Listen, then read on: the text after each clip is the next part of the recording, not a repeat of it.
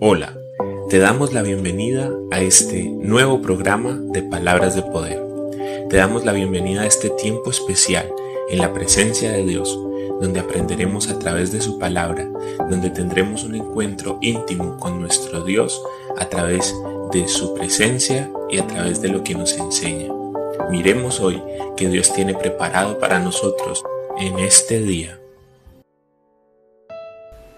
Hoy tenemos una nueva oportunidad, una nueva misericordia de parte de Dios y una nueva enseñanza para nuestra vida. Vemos en el libro de los Salmos el capítulo 101, los versículos 2 y el inicio del versículo 3 que dice lo siguiente. Tendré cuidado de llevar una vida intachable. ¿Cuándo vendrás a ayudarme? Viviré con integridad en mi propio hogar. Me negaré a mirar cualquier cosa vil o vulgar. Así como lo hacemos todos los días en este programa de palabras de poder, vamos a ir desglosando esta palabra, vamos a ir mirándola poco a poco lo que el Señor nos quiere enseñar a través de ella.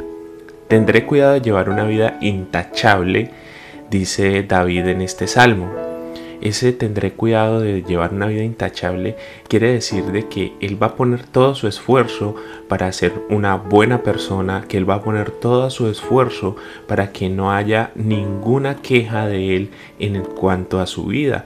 Entonces, está diciendo que él se propone delante de la presencia de Dios a, a, ser una persona íntegra, a ser una persona buena, a ser una persona que gobierna bien su casa dice intachable, o sea que no tiene nada que decir nadie de él. Pero luego sigue diciendo, ¿cuándo vendrás a ayudarme?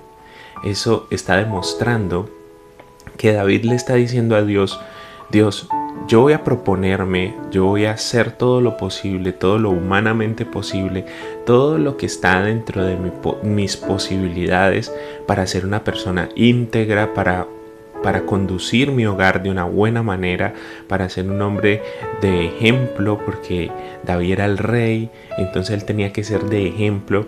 Igual tú y yo tenemos personas a nuestro alrededor que están pendientes de lo que hacemos, que están pendientes de lo que decimos. Tenemos nuestros hijos que vienen creciendo y entonces ellos tienen que tener el mejor ejemplo para, para ser, para crecer, para ver que somos un papá y una mamá que, que no pierden la calma, que no se airan con facilidad. Esto era lo que le estaba diciendo David a Dios. Tendré cuidado de llevar una vida intachable. Pero le hace una pregunta. ¿Cuándo vendrás a ayudarme? Le dice al Señor, yo solo no soy capaz. Yo solo puedo intentar hacerlo, pero solamente a través de tu presencia, solamente a través de tu ayuda, seré capaz de sostener esa vida intachable.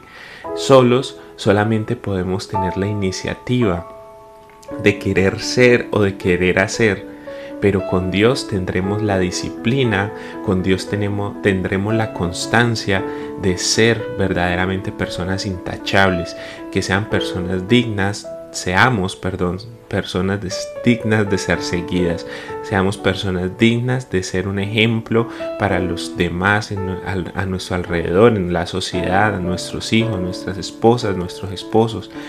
Eso nos hará personas verdaderamente dignas cuando Dios venga y nos ayude. Por eso David le decía a Dios, ¿cuándo vendrás a ayudarme?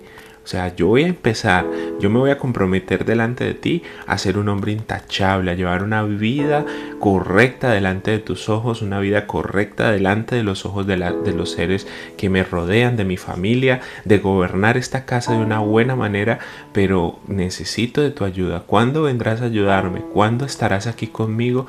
Si vas a ayudarme, vas a... Solo no soy capaz. Solo voy a tener la iniciativa, solo voy a pasar algunos días eh, siendo intachable, siendo íntegro, pero necesito de ti y de tu presencia para que me ayude a sostenerme en esta decisión, para que me ayude a ser íntegro e intachable. Sigue viviendo, viviré con integridad en mi propio hogar. Y detengámonos un momentito allí. ¿Cómo es eso de que viviré con integridad en mi propio hogar. No se pueden imaginar que muchas personas o muchos de nosotros afuera en la calle, con las personas de afuera, somos intachables, somos personas de honor, somos personas de palabra, somos personas que la gente del, alrededor dice, uff, esa persona de verdad es una persona digna de admirar, digna de, de, elogiar, pero dentro de la casa, donde lo conocen, donde verdaderamente saben quién es, donde la conocen y verdaderamente saben quién es, no son esas mismas personas. Se comportan de una mala manera, son soeces, son groseros, son altaneros, son autoritarios, eh, son personas totalmente diferentes a las que muestran afuera. ¿Por qué? Porque como acá dentro en la casa eh, los conocen, saben quiénes son, cómo se levantan, dónde dejan tirados los zapatos. Entonces no son verdaderamente personas eh, íntegras porque ser íntegro quiere decir que es ser de una sola pieza, o sea, ser el mismo afuera en la calle y adentro en la casa. Por eso el salmista le está diciendo, David, viviré con integridad en mi propio hogar, donde no tengo que aparentarle nada a nadie, donde no tengo que, esforzarme por ser eh, alguien que no soy.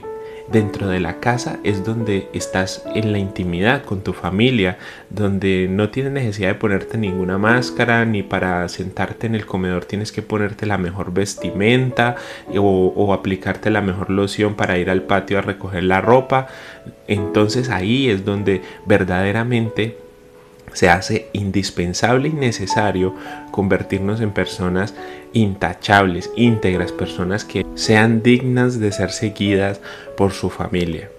Porque hablo mucho de esto de ser digno, de ser seguido.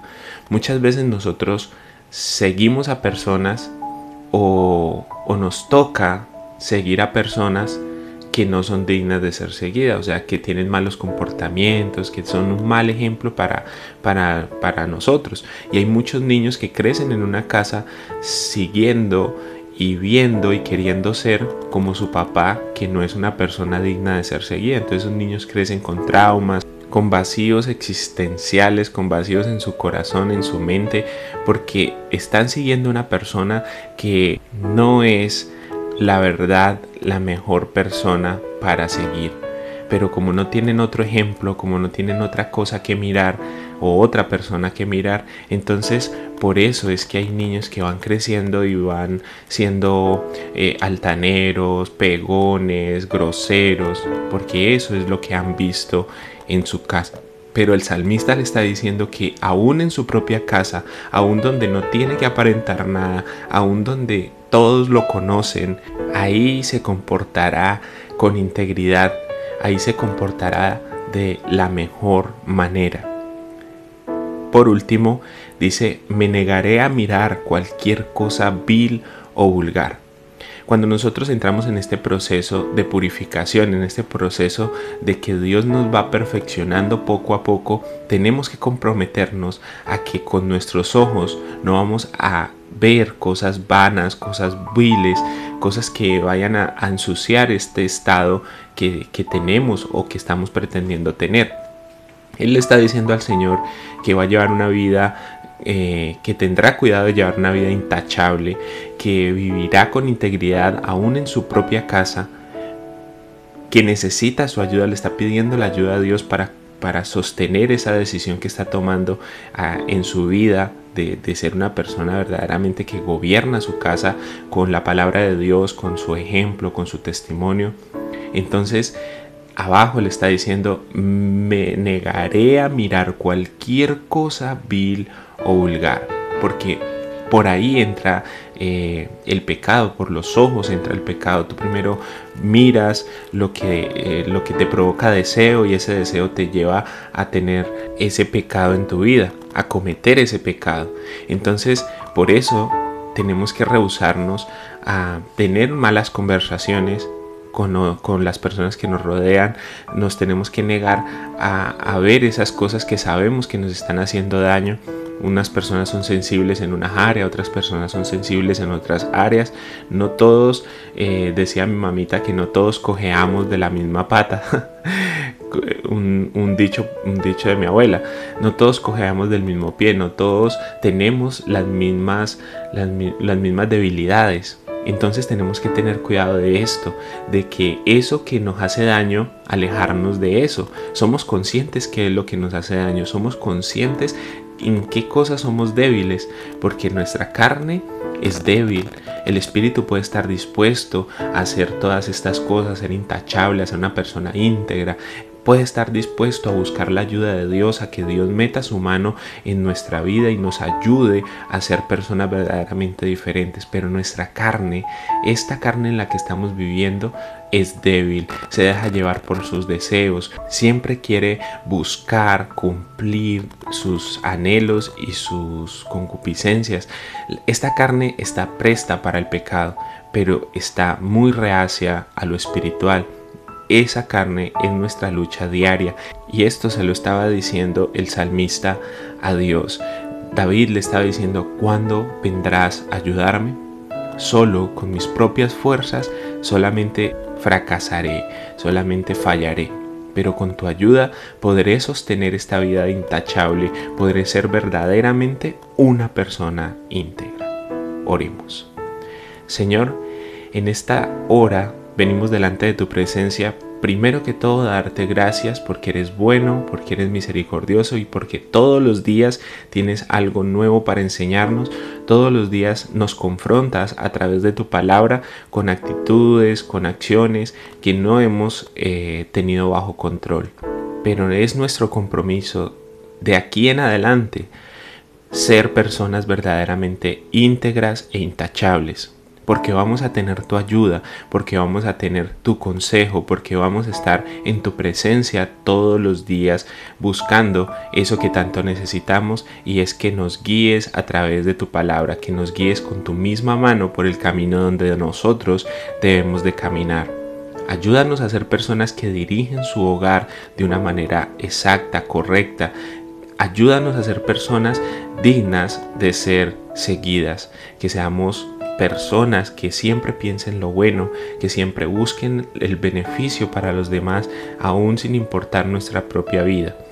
Necesitamos de tu ayuda y por eso todos los días, sin falta, venimos a tu presencia. Por eso todos los días, sin falta, leemos tu palabra, porque sabemos y entendemos que es a través de tu palabra y de tu presencia que podremos ver maravillas en nosotros, que podemos ver como obras a favor de nosotros. Te pedimos en esta, en esta hora que guardes nuestras familias, que bendigas nuestros hijos, nuestras esposas, que bendigas a nuestros padres, a esas personas que tanto queremos en nuestro corazón, ya sean amigos, compañeros. Ayúdalos ayúdalos a ser diferentes, ayúdalos a que esta palabra, Señor, ahonde en su corazón así tanto como ha ahondado en el nuestro.